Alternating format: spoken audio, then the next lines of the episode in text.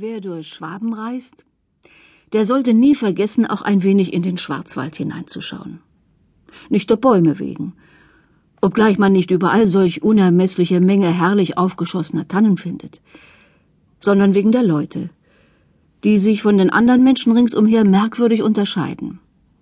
Sie sind größer als gewöhnliche Menschen, breitschultrig, von starken Gliedern, und es ist, als ob der stärkende Duft, der morgens durch die Tannen strömt, ihnen von Jugend auf einen freieren Atem, ein klareres Auge und einen festeren, wenn auch raueren Mut als den Bewohnern der Stromtäler und Ebenen gegeben hätte.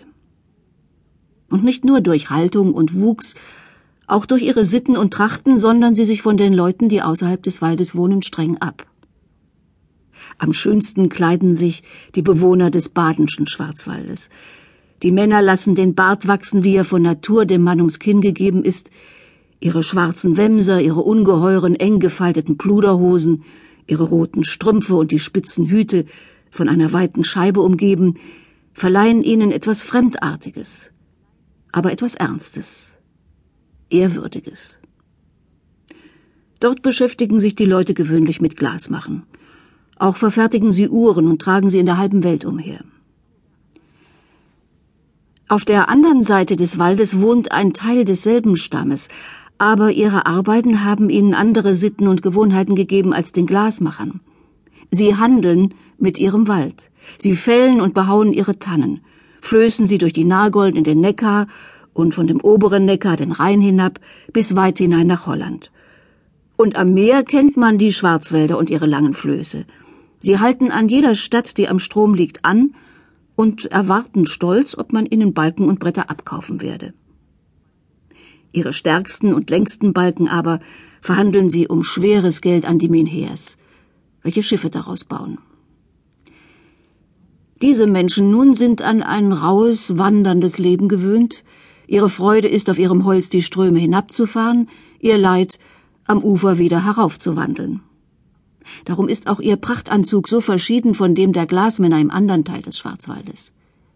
Sie tragen Wämser von dunkler Leinwand, einen handbreiten grünen Hosenträger über die breite Brust, Beinkleider von schwarzem Leder, aus deren Tasche ein Zollstab von Messing wie ein Ehrenzeichen hervorschaut. Ihr Stolz und ihre Freude aber sind ihre Stiefeln, die größten wahrscheinlich, welche auf irgendeinem Teil der Erde Mode sind. Denn sie können zwei Spannen weit über das Knie hinaufgezogen werden. Und die Flözer können damit in drei Schuh tiefem Wasser umherwandeln, ohne sich die Füße nass zu machen. Noch vor kurzer Zeit glaubten die Bewohner dieses Waldes an Waldgeister. Und erst in neuerer Zeit hat man ihnen diesen törichten Aberglauben benehmen können. Sonderbar ist es aber, dass auch die Waldgeister, die der Sage nach im Schwarzwald hausen, in diese verschiedenen Trachten sich geteilt haben.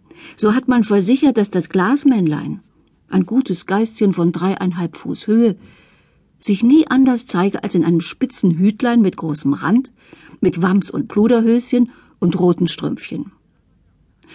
Der Holländer Michel aber, der auf der anderen Seite des Waldes umgeht, soll ein riesengroßer, breitschultriger Kerl in der Kleidung der Flözer sein und mehrere, die ihn gesehen haben, wollen versichern, dass sie die Kälber nicht aus ihrem Beutel bezahlen möchten, deren Felle man zu seinen Stiefeln brauchen würde. So groß, dass ein gewöhnlicher Mann bis an den Hals hineinstehen könnte, sagten sie und wollten nichts übertrieben haben. Mit diesen Waldgeistern soll einmal ein junger Schwarzwälder eine sonderbare Geschichte gehabt haben, die ich erzählen will.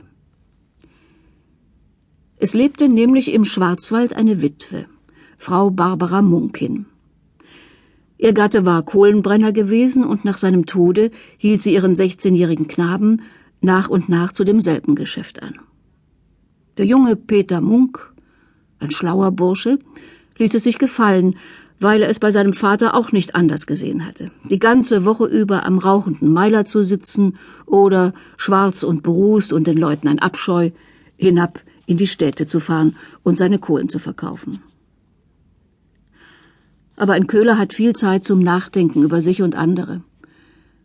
Und wenn Peter Munk an seinem Meiler saß, stimmten die dunklen Bäume umher und die tiefe Waldesstille sein Herz zu Tränen und unbewusster Sehnsucht.